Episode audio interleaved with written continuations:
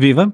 Começa aqui uma nova viagem do podcast Matraquilhos. Estamos a um ano do início do Mundial de 2022 e nesta rubrica vamos viajar por todas as edições dos Mundiais em formato quiz.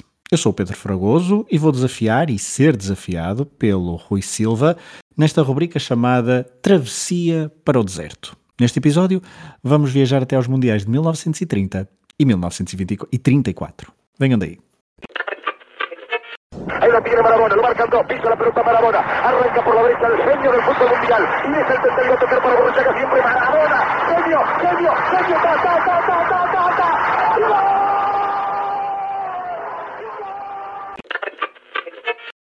Frank de Boer speelt de bal. Heel goed naar Dennis Bergkamp. Dennis Bergkamp. Dennis Bergkamp neemt de bal aan. Dennis Bergkamp. Dennis Bergkamp.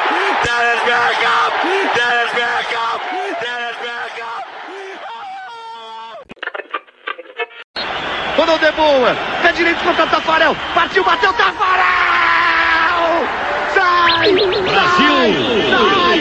Sai que é sua, Tafarel. Brasil.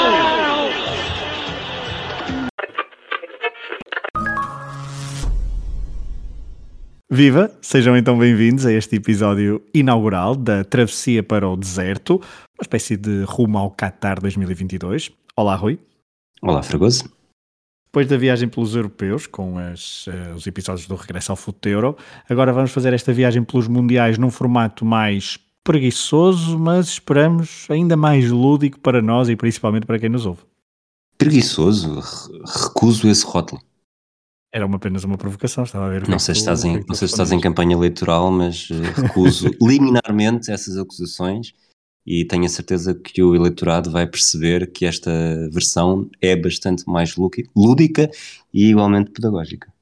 Certo, é, é, aliás, há, há, várias músicas, há uma música até do GNR Viva a Preguiça, portanto eu, eu a preguiça não, não, não condeno e se calhar vamos ter mais votos dos nossos ouvintes um, com, este, com este novo formato. Por falar em ouvintes, eh, fazemos já também publicidade ao facto de, no final de todos os episódios do, um, da rubrica Travessia para o Deserto, vamos fazer um extra em exclusivo para patronos do Hemisfério Desportivo, www.patreon.com.br hdesportivo.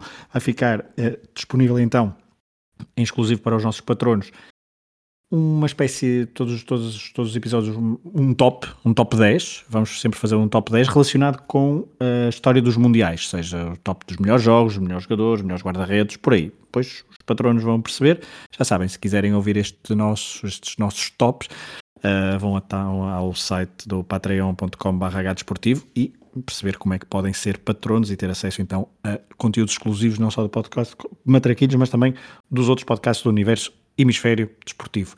Neste episódio, vamos então, como eu disse na, na introdução, aos Mundiais de 1930 e 1934, aos primeiros, uh, ainda com a taça Jules Rimet.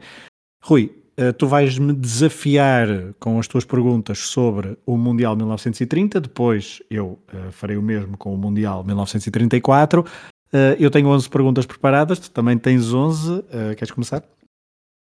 Posso começar, já que, já que insiste, mas não sei se tens algum palpite quantas respostas corretas é que vais acertar? Esta, na verdade, é a primeira pergunta. Quantas respostas corretas vais acertar? Opa, eu ficava contente com umas 5. Umas 5. Portanto, a espinha, a espinha dorsal da seleção, não é? Exato. Pergunta número 1. Um. O Uruguai, Uruguai. O Uruguai organizou e venceu o primeiro Mundial da história. Acho que aqui não tens grande surpresa. Que equipa derrotou na final? Brasil, Argentina, França ou Itália? Argentina. A resposta está correta. Sabes o resultado? 4-2, creio.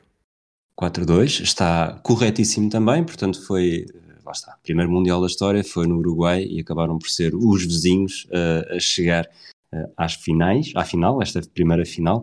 O Uruguai marcou por Pablo Dourado, uh, José Pedro Ceia Urriza, Santos Iriarte e Héctor Castro.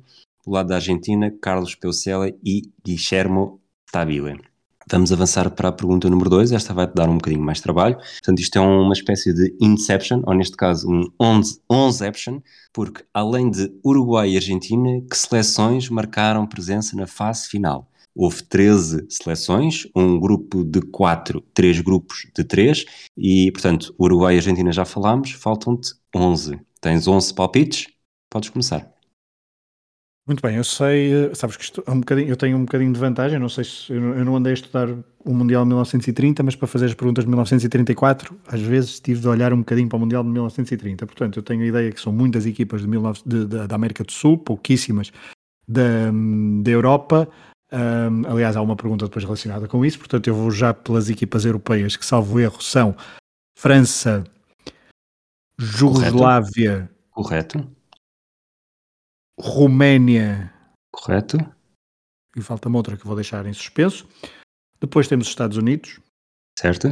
Temos o Brasil. Deixou, deixou de ser correto, passou correto, certo. Temos a Bolívia, temos o Chile. Certo, certo. Estás muito forte, fogo. Quantas me faltam?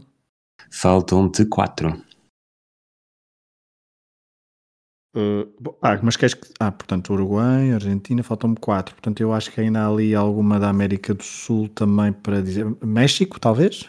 México, certo. Ok. Apesar de não ser da América do Sul, mas é, é do continente americano. Uh, vou agora arriscar Paraguai. Certo. Colômbia. Errado. Falta-te okay. um palpite. Peru. Peru está certo. E faltava-te uma europeia que é a Bélgica. Portanto, fizeste 10 em 11, sinceramente, muito bem. Ok, ok. Era a Bélgica, exatamente. Pergunta número 3. O primeiro autor de um gol em fases finais era um francês do Sochaux. Como se chamava? Jean Laurent, Lucien Laurent, André Machinot ou Etienne Matler? Todos estes quatro nomes estavam na seleção francesa, todos estes quatro nomes jogavam no Sochaux e este primeiro jogo, houve dois jogos à mesma hora, o França-México, que a França venceu por 4-1, 13 de julho de 1930. À mesma hora houve os Estados Unidos-Bélgica, mas o primeiro golo deste jogo França-México foi primeiro do que o primeiro golo do outro. Portanto, de que nome é que estamos à procura? Salve ideia, tu disseste dois Laurent, não foi? Disse dois Laurent, o Jean Laurent e o Lucien Laurent. Eu vou buscar no Jean Laurent. Era-se de facto um Laurent, mas era o Lucien que marcou o primeiro gol aos 19 minutos do jogo. Curiosamente, o André Machinot também eh, marca e até marca dois gols aos 43 e aos 87 minutos, mas a resposta correta era mesmo o Lucien Laurent. Pergunta número 4 que seleção tinha sido campeã olímpica em três edições, portanto era tricampeã olímpica, não em anos consecutivos, e não esteve no Mundial 1930. Checoslováquia, União Soviética, Grã-Bretanha ou Itália? Hum. Eu vou arriscar Checoslováquia. A resposta correta é Grã-Bretanha. Claro. Tinha sido. O que é que disseste Checoslováquia? Olha, não sei, porque tinha a ideia de ter eh, lido qualquer coisa da Checoslováquia campeã olímpica, não sei porquê, mas eh, não sei se já tinha sido ter, pelo menos uma vez, mas obviamente que dada a influência britânica, a força do futebol britânico na altura, fazia mais sentido que fosse a Grã-Bretanha, mas ok, Checoslováquia. O Uruguai chegou, lá está, como, como grande, grande força, tinha sido campeão olímpico em 24 e 28, tanto que agora há uma luta para que esses títulos sejam reconhecidos como títulos mundiais. Em 1904 eh, venceu o Canadá, depois a Grã-Bretanha tinha vencido em 1900, em 1908 e em 1912 e finalmente a Bélgica, que está neste Mundial também, como percebemos há bocadinho, venceu em 1920. Pergunta número 5. Tu neste momento, eu acho que os 10 em 11 da pergunta número 2 eh, contam como resposta certa no seu todo, portanto estás com 2 em, 2 em 4 neste caso. Pergunta número 5. Quantas equipas saíram do Mundial de 1930 sem um único gol marcado? Zero, uma, duas ou três? Portanto, era um grupo de quatro, uh, três grupos de três, portanto, houve uh, nove seleções que só fizeram. Uh, quer dizer, nove seleções. Havia nove grupos que só tinham dois jogos, portanto, seleções eliminadas nesses grupos despediram-se só com dois jogos. Quantas equipas não marcaram gols, é isso? Exatamente. Zero, uma, duas ou três, eu vou arriscar uma. A resposta certa é duas. tanto a Bélgica como a Bolívia fizeram dois jogos sem conseguir marcar. No caso da Bolívia, perdeu 4-0 com a Jugoslávia, 4-0 com o Brasil. No caso da Bélgica, perdeu 3-0 com os Estados Unidos e 1-0 com o Paraguai. Pergunta número 6. O primeiro melhor marcador da história de um Mundial era argentino. Como se chamava? Francisco Varalho, Guilherme Stabile, Mário Evaristo ou Carlos Peusele? O nome mais sonante é Stabile, portanto eu vou para, para, para ele. A resposta está certa. Terminou este Mundial de 1930 com oito golos. Uh, marca na final, como vimos há pouco. Faz dois golos aos Estados Unidos nas meias finais. Na fase de grupos, uh, faz dois golos ao Chile na vitória por 3-1. Faz um hat-trick ao México numa vitória por 6-3 e não marcou no Argentina-França, até porque não jogou num jogo que a Argentina vence por 1-0. Portanto, continuas com duas, neste caso, em seis. Pergunta número 7. Era bisneto de Dona Maria II, rainha portuguesa, e foi graças a ele que o país do qual era rei competiu no Mundial 930, chegando a acordo com as empresas onde os futebolistas trabalhavam para poderem estar ausentes durante este longo período. Que país era? França, Jugoslávia, Roménia ou Bélgica? Uh, Rei Carol, não é? A Bélgica. Uh, desculpa, Roménia, Roménia. A Roménia, sim, Dom Carlos, Dom Carlos II ou Carol II, uh, eh, portanto, resposta correta novamente. Vamos ver se consegues aqui uma série boa até ao fim. Pergunta número 8. as perguntas a ver, se, a, ver se, a ver o que é que me calha na rifa. Então, bora. Como se chamava o navio que transportou as hum. quatro seleções europeias até Montevideo, com paragem no Rio de Janeiro para entrar a seleção brasileira? SS Lusitânia, SS Maxan, SS Conte Verde ou SS Cabo Verde? Eu passei os olhos por isso, alguns. Mas não, não foi. Queres ir por exclusão de partes? Excluís não. alguma à partida? SS Lusitânia, SS Cabo Verde. Quais são os outros? Desculpa. SS Maxan e SS Conte Verde. Maxan vou excluir. Não percebo porquê.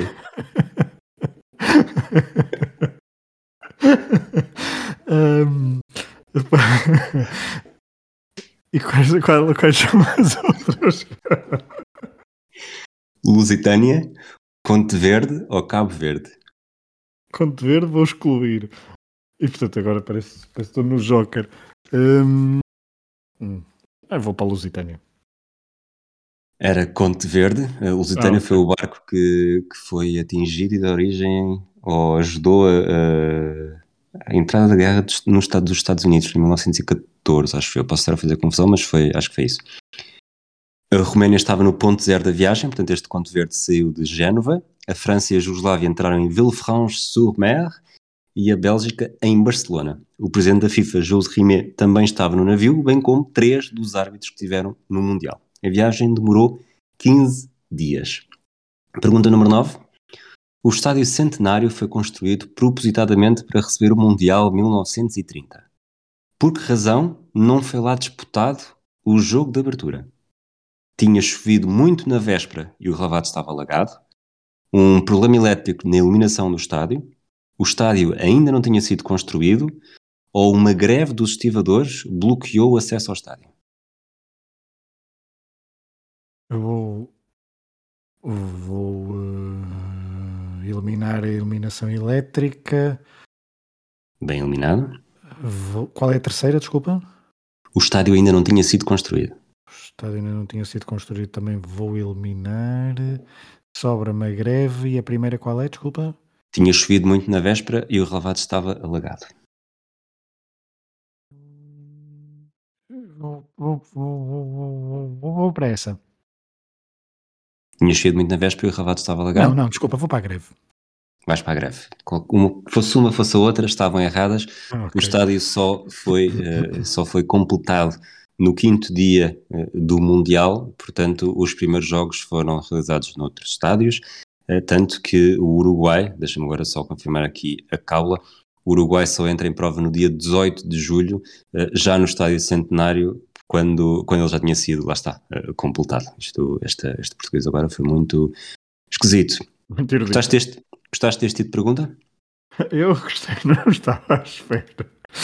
Mas gostei, mas gostei. Pergunta número 10. O que faz do selecionador da Bolívia, Ulisses Salcedo, uma das histórias mais interessantes, de acordo com uma sondagem feita à boca das urnas uh, em minha casa com apenas uma pessoa, eu, uh, deste Mundial 1930. Foi o guarda-redes mais vezes batido na prova com 8 golos feridos. A primeira internacionalização pela Bolívia só chegou depois da fase final, portanto ele está como treinador nesta fase final e só depois é que faz o primeiro jogo pela seleção. Também foi árbitro durante o Mundial ou tinha sido campeão olímpico com o Uruguai em 1928. Qualquer uma delas seria brilhante. Eu tive uma criatividade eu, não desfazendo. Eu, eu aprecio a criatividade, de facto, eu fico. É que são todas elas bastante verosímeis. Hum, vou, eh, vou para a segunda. A primeira interseção pela Bolívia só, por, só só porque, Só porque foi aquela que tu tentaste explicar melhor, vou, vou lógica. Eu sou uma pessoa muito, sou uma pessoa diabólica, eh, essa resposta está errada. Também não foi o guarda-redes mais vezes batido na prova, a não ser que tivesse jogado pelo México, e isso tornaria e também não foi a história árbitro. ainda mais interessante. Mas foi árbitro. Esteve na vitória da Argentina sobre o México por 6-3. Eh, Stabile fez hat-trick nesse jogo, que marcou a sua estreia como internacional e Salcedo uh, faz, uh, marca, assinala três penaltis Curiosamente, não foi o único selecionador que esteve como árbitro nesta fase final, mas o outro, o selecionador da Roménia, eh, esteve como árbitro assistente e não como árbitro principal. Muito bem. Eu, de facto, lá está, o compromisso foi não estudar uh, as edições, eu tive de olhar só assim na diagonal para, para algumas coisas de 1930, mas árbitros uh, que foram sem selecionadores, de facto, não me tinha percebido mas é, fica, não fica o registro. Exato, mas fica o registro e acho bastante interessante, estou a gostar. Adelino Gonçalves. De, desculpa, apesar de estar a comprometer a minha, a minha contabilidade de respostas certas, esta é a última, não é? Sim, já lá não chegas. Adelino Gonçalves era filho de portugueses e estrela de uma das equipas que estiveram no Mundial de 1930. Que seleção representou? Brasil, Bélgica, Estados Unidos ou Paraguai? Hum, pois. Estados Unidos. Estados Unidos a resposta está certa. Ele era mais conhecido por Billy Gonçalves, chamava-se Adelino William Gonçalves. Nasceu nos Estados Unidos em 1908, dois anos depois de os pais terem emigrado da Madeira. Foi considerado o melhor jogador do século XX a nascer nos Estados Unidos e dizem que está para o soccer, como Michael Jordan estava para a NBA, Wayne Gretzky para a NHL ou Babe Ruth para a MLB. Dizem também que tinha um pontapé ainda mais forte que o de Pelé. As delegações com Portugal não se esgotam em Billy Gonçalves, neste Mundial de 1930. Há dois jogadores que atuaram no Mundial que também estiveram no futebol nacional. O argentino Alejandro Scopelli jogou no Belenenses e o brasileiro Fernando teve uma passagem fugaz pelo Sporting, fazendo apenas um jogo oficial. Depois, Scopelli mais tarde treinou o Belenenses nos anos 40 e 70, Sporting e Futebol Clube do Porto, enquanto o selecionador do Chile no Mundial de 1930, o húngaro Georgi Hort, orientou o Futebol do Porto entre agosto de 61 e janeiro de 62. Portanto, fazendo aqui o, balanço e ganhando tempo para respirar melhor antes de ser, de ser eu responder às tuas perguntas, acertaste esta do Billy Gonçalves nos Estados Unidos, acertaste a Roménia do Dom Carlos II, acertaste o Guilherme Stabile como melhor marcador do jogo, acertaste a 10 em 11 das equipas e acertaste o resultado, portanto, 5 respostas corretas. É isso. É, estou a gostar. Muito bem. 5 em 11. Portanto, foi, foi o teu palpite. Foi uma palpite e, um, e a, a, verdade é que com aquelas perguntas muito criativas, muito interessantes e que estou a falar sério, não estou a ser irónico, as coisas de rir. Um, não, é que por cima dá, são histórias que dão para perceber melhor o contexto, como é que este Mundial 1930 foi organizado, as equipas com, por convite, não houve fase de apuramento e, um, e, portanto percebe-se melhor uh, e seriam mais complicadas de acertar, até porque as respostas uh, eram bastante criativas e muitas delas verosímeis, portanto, para me deixar, obviamente, a, a navegar. Eu não ando aqui a dormir. Nada. Bom, preparado agora para irmos a 1934? Não. Pronto. As minhas 11, também tenho 11 perguntas, são mais ou menos parecidas com as tuas. Eh, as minhas obedecem um bocadinho a uma, uma espécie de cronologia da, o desenrolar dos acontecimentos em 1934 no torneio que foi realizado em Itália. Vamos à primeira pergunta, Rui. Um, ao contrário da edição inaugural, uh, para o Mundial 1934 realizaram-se jogos de qualificação. Portugal foi uma das 32 equipas que fez uma eliminatória dessas de qualificação. A pergunta é quem é que foi o adversário? França, Itália, Grécia ou Espanha? Eu acho que nesta altura as qualificações ainda eram uh, regionais, portanto acho que nos calhava sempre a Espanha. E a resposta está correta. Uh, um em um, já agora. Quantas esperas acertar? Quatro. Muito bem. Mas está certíssima a pergunta número, número um. É a resposta certa é Espanha. Foi contra a Espanha que a seleção de Ribeiro dos Reis jogou a qualificação para o Mundial de 1934 e foi a 11 de março de 1934 que Portugal foi copiosamente goleado por 9-0. Mas se aquele árbitro tivesse sido, aquele penalti tivesse sido assinalado no primeiro minuto, não sei como é que as coisas É, o, rumo dos acontecimentos tinha sido completamente uh, diferente. Isidro Langara, avançado do Oviedo, fez 5 gols ao guarda-redes Soares dos Reis, do Futebol Clube do Porto. Foi uma pequena humilhação para o Portugal salazarista. Uh, Recorde-se que o Estado Novo tinha sido criada, implementada há poucos meses. Um, a ditadura, obviamente, que vem mais de trás, mas ali o Estado Novo é já do, da década de 30. E isto foi uma derrota, então, do Portugal Cesarista face à Espanha, que era, à época, republicana. Houve um segundo jogo e nesta altura não contavam os golos, ou seja, se Portugal vencesse esse segundo jogo, forçaria o jogo de desempate. Mas uma semana depois, no Lumiar, a Espanha voltou a vencer, desta vez por 2-1, e outra vez Langara a marcar. Desta vez fez os dois golos da Espanha frente a Portugal. Nesta fase de qualificação participaram então 32 equipas a nível mundial, incluindo a seleção italiana, pela primeira vez, e a anfitriã, pela primeira e única anfitriã ter de se qualificar e fê-lo em jogo único frente à Grécia, vitória por 4-0 em Milão. Vamos à segunda pergunta. O Mundial de 1934 organizado pela Itália fascista de Mussolini, serviu muito de propaganda ao regime, com um formato competitivo sem fases de grupo, sem fase de grupos. As 16 equipas foram sorteadas logo para os oitavos de final. Rui, das seguintes cidades, das seguintes nove cidades, só uma é que não recebeu os Jogos do Mundial de 1934. Quero que encontres então a resposta errada do lote de cidades que acolheram os Jogos do Mundial de 1934. Milão, Turim, Trieste, Génova, Verona, Bolonha, Florença, Roma ou Nápoles? Verona. Hum, dois em dois, resposta certíssima. Hum, é a resposta então incorreta, podemos dizer assim. Verona foram oito cidades, com destaque para Trieste, com um estádio com apenas capacidade para 8 mil pessoas, que acolheu o jogo entre a Checoslováquia e a Roménia. Uh, o jogo dos oitavos, os jogos dos oitavos de final realizaram-se todos no mesmo dia, à mesma hora, em oito cidades e estádios diferentes. O jogo da final depois foi em Roma, a 10 de junho, no Estádio Nacional do Partido Nacional Fascista. Dois em dois, Rui, estás bem embalado. Vamos à terceira pergunta.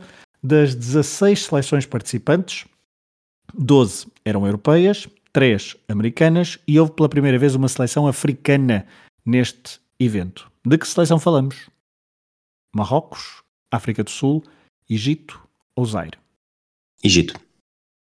Esta, esta sabia, quer dizer, esta sabia com o risco de dizer está errada, mas estou bastante confiante nesta, enquanto Verona foi completamente ao calhas, apesar de achar que era a cidade que faria mais sentido não estar.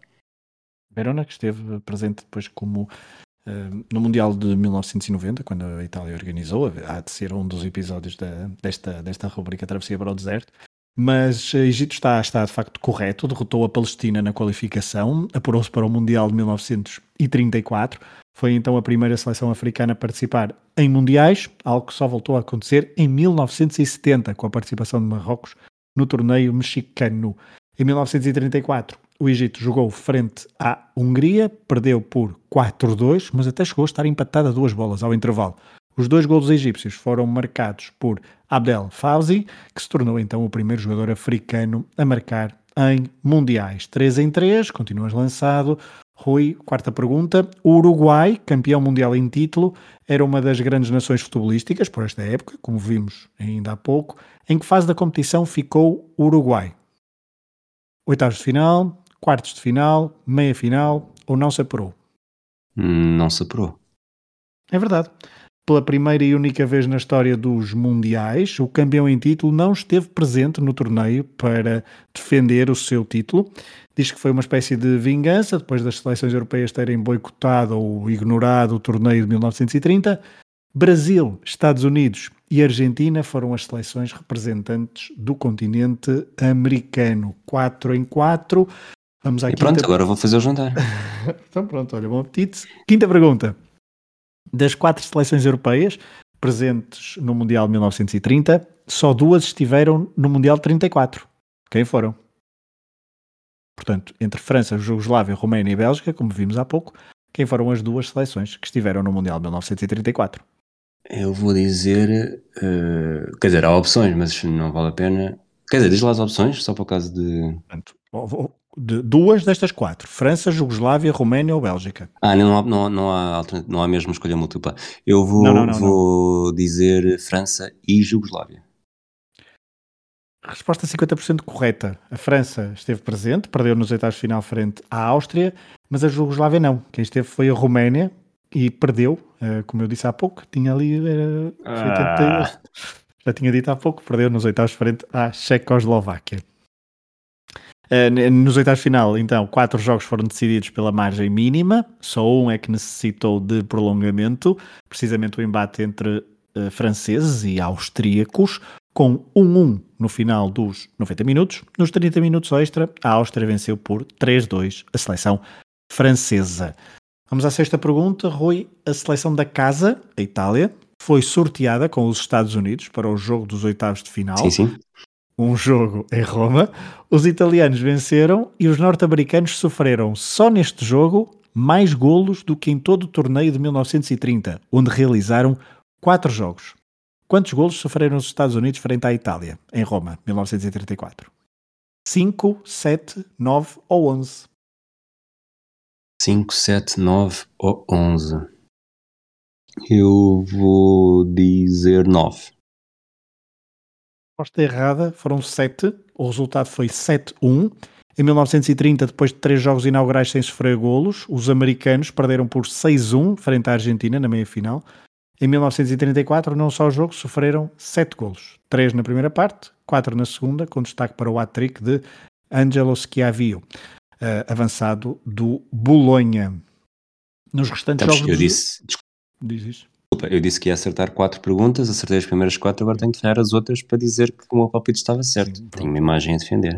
então agarra-te bem essa imagem. Deixa-me só dar conta então que nos restantes jogos dos oitavos de final a Espanha derrotou o Brasil por 3-1. A Áustria bateu a França por 3-2, tal como já dissemos. A Hungria venceu o- o Egito por 4-2. A Checoslováquia então derrotou a Roménia por 2-1. A Suíça venceu os Países Baixos por 3-2. A Alemanha venceu a Bélgica por 5-2. E a Suécia bateu a Argentina por 3-2. Ou seja, só equipas europeias eh, apuradas para os quartos de final. Sétima pergunta, Rui. Em caso de empate eh, no final dos 120 minutos, qual era o passo seguinte previsto nos regulamentos neste Mundial 1934? Mais 30 minutos de prolongamento? Moeda ao ar? Novo jogo de 90 minutos? Ou um concurso de karaoke? Obviamente que Pavarotti. Não, era, era novo jogo, que eu tenho ideia que houve, houve necessidade de repetir um Itália e Espanha nos. Eu acho que vou dizer quartos de final, mas não tenho certeza. Muito bem, muito bem. É isso mesmo. Novo jogo de 90 minutos, e aliás, é isso que eu vou, tinha aqui no resto da cábula. Ahm, no Mundial de, 90, e- de 34 houve necessidade de se jogar uma partida de desempate. Foi então nos quartos de final. Itália e Espanha empataram a um golo a 31 de maio. Um dia depois, no mesmo estádio em Florença, as equipas voltaram a defrontar-se. Um golo de Giuseppe Meazza, esse mesmo, aos 11 minutos, foi suficiente para Foi desbloquear... Giuseppe Meazza ou San Siro? Acho que foi mesmo Meazza. Uh, não, não usou o alter ego nesta. Podia ser um alter ego dele. Uh, para desbloquear a eliminatória 1-0. E a Itália então estava nas meias finais, num jogo também muito polémico, com arbitragens ao barulho Violento também, sim. e violento, sim. Uh, os espanhóis queixaram-se muito. Nos outros jogos, a Áustria bateu a Hungria por 2-1, a Checoslováquia derrotou a Suíça por 3-2 e a Alemanha bateu os suecos por 2-1. Ou seja, todos os jogos foram decididos pela margem mínima nestes quartos de final e todas as equipas nesta fase da competição sofreram golos. Os jogos das meias finais seriam então os seguintes: Itália, Áustria, Checoslováquia, Alemanha. Vamos à oitava pergunta. Uh, já, portanto, tens 5 em 7, correto? Portanto, Acho já, que é 5 em 7 ou 5 em 8. 5 em 7, ainda só vou agora para a oitava pergunta. Ok. Portanto, já, já superaste o teu, o teu palpite. Vamos à oitava pergunta. A seleção austríaca era considerada uma das favoritas, sendo mesmo apelidada de Equipa Maravilha, com destaque para o avançado Matias Sindelar, alcunha, que tinha como alcunha o homem de papel.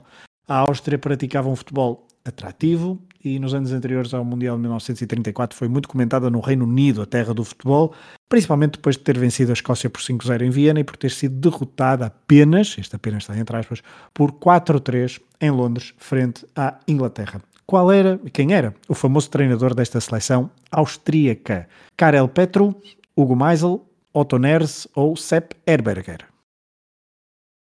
Bom, uh, o grande treinador do Sindelar, presumo que se fosse na seleção também, era o Hugo Meisel. E se não for, o Miguel Lourenço Pereira vai matar-me, mas uh, a minha sorte é que ele vive longe e eu consigo fugir uh, se souber que ele está a caminho. Estás corretíssimo. Meisel era então o selecionador da Wunderteam, acho que se diz assim. Um, ehm, Muito bem. Portanto, a equipa tal, a equipa, a seleção maravilha. Uh, Meisel era judeu, nasceu numa família abastada, cedo integrou os quadros da Federação Austríaca de Futebol, primeiro como dirigente, depois como selecionador. Esteve várias vezes em Inglaterra, onde adquiriu conhecimentos importantes e travou amizade com personalidades também de relevo, como Herbert Chapman, o inventor da tática WM.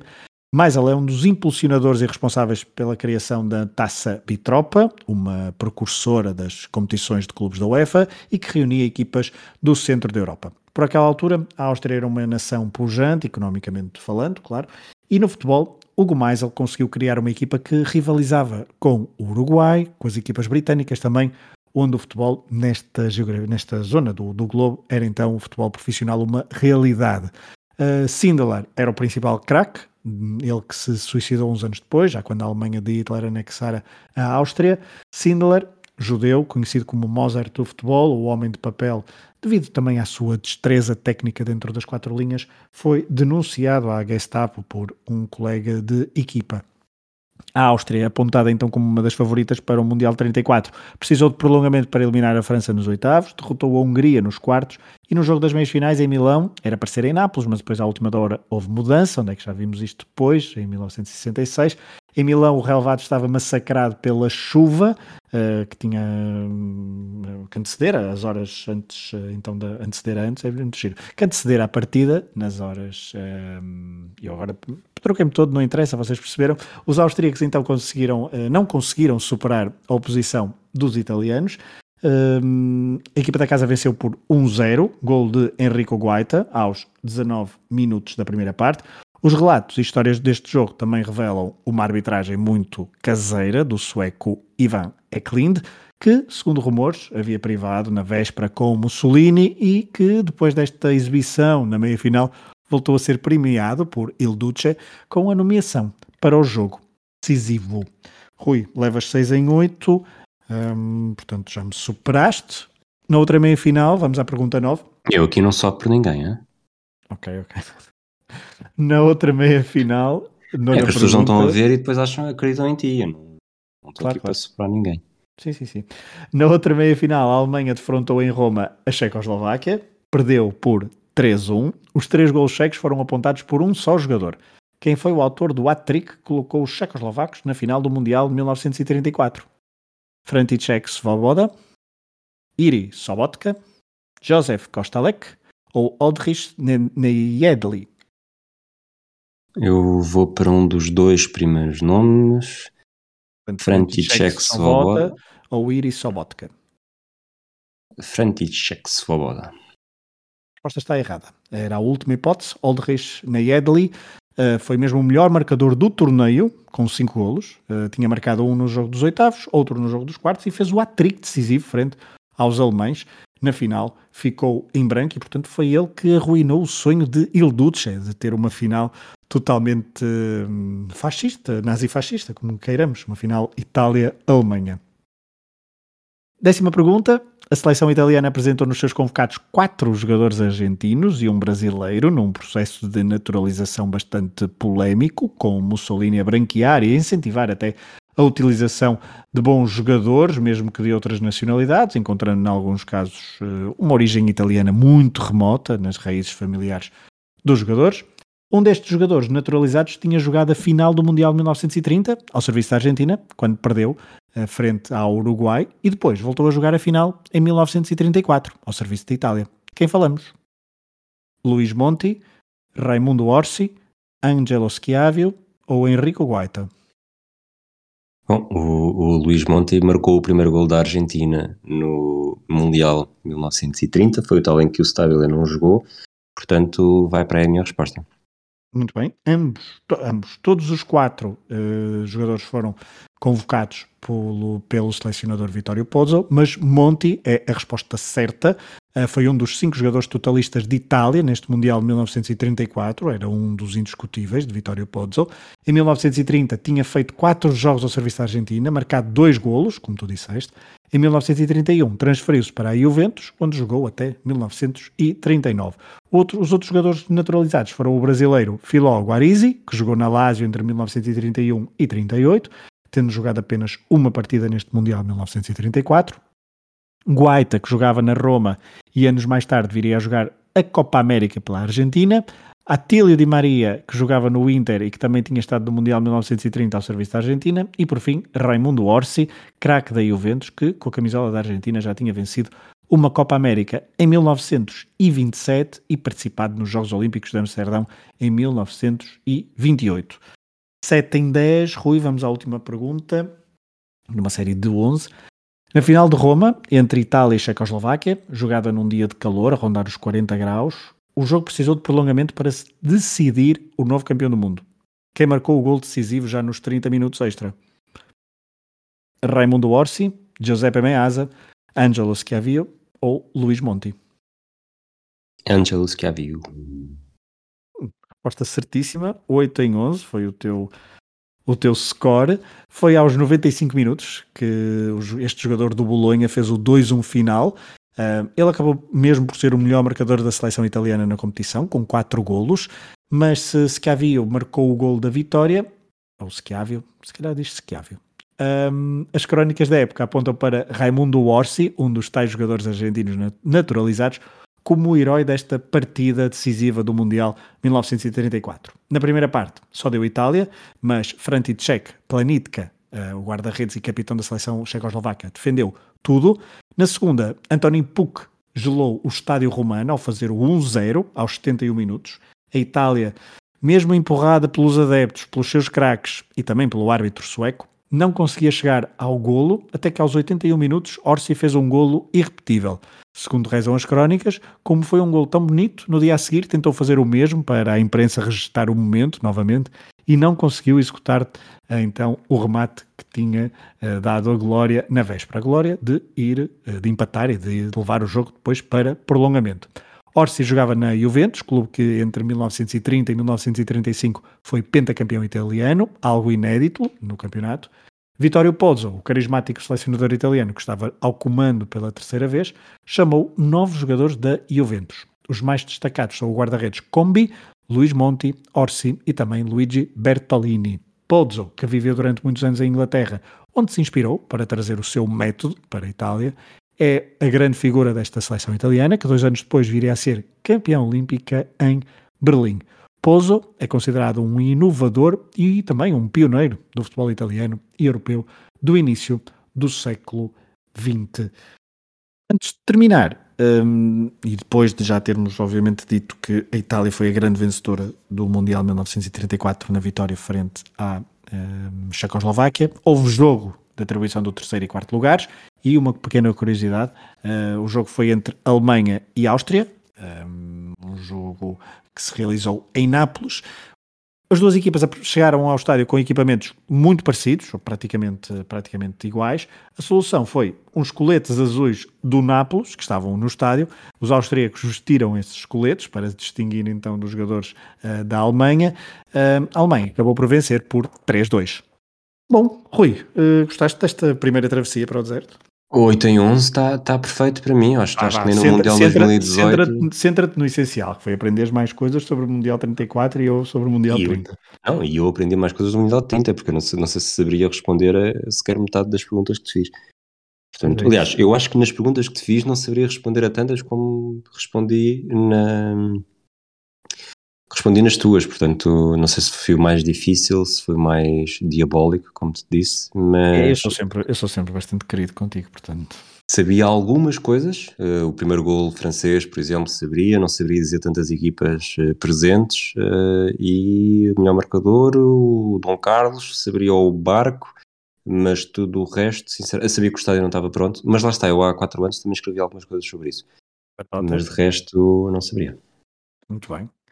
Bom, esperamos é que tenham, que os nossos ouvintes tenham, tenham gostado desta viagem pelas edições de 1930 e 1934, com este formato mais uh, lúdico, como dissemos no início, vai ser este o formato dos próximos episódios. Nestas primeiras edições uh, dos Mundiais vamos fazer duas edições por programa, depois, ali a partir de um certo momento, que depois determinaremos, um, ehm, faremos edições únicas ou programas únicos para um, ehm, uma só edição de cada um dos numa das fases finais que então se realizaram até 2018, isto tudo com vista ao Qatar 2022, um Mundial no deserto, e esta nossa travessia, já sabem, no exclusivo para patronos, no Patreon, nós vamos fazer os nossos tops no final de cada episódio, mas isso é exclusivo para os patronos do Hemisfério Desportivo. Esperamos que tenham gostado deste primeiro episódio da Travessia para o Deserto.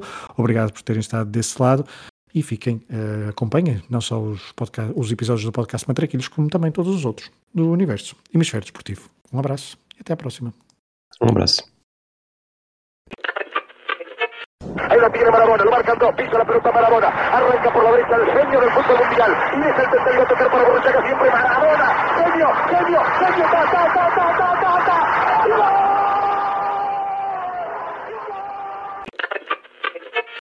Frank de Boer speelt de bal. Heel goed naar Dennis Bergkamp. Dennis Bergkamp. Dennis Bergkamp neemt de bal aan. Dennis Bergkamp. Dennis Bergkamp.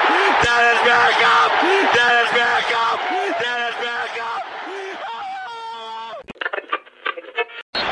Não De Boa. Pé direito contra Tafarel. Partiu, bateu Tafarel! Sai! Brasil! Sai! Sai, sai que é sua, Tafarel! Brasil!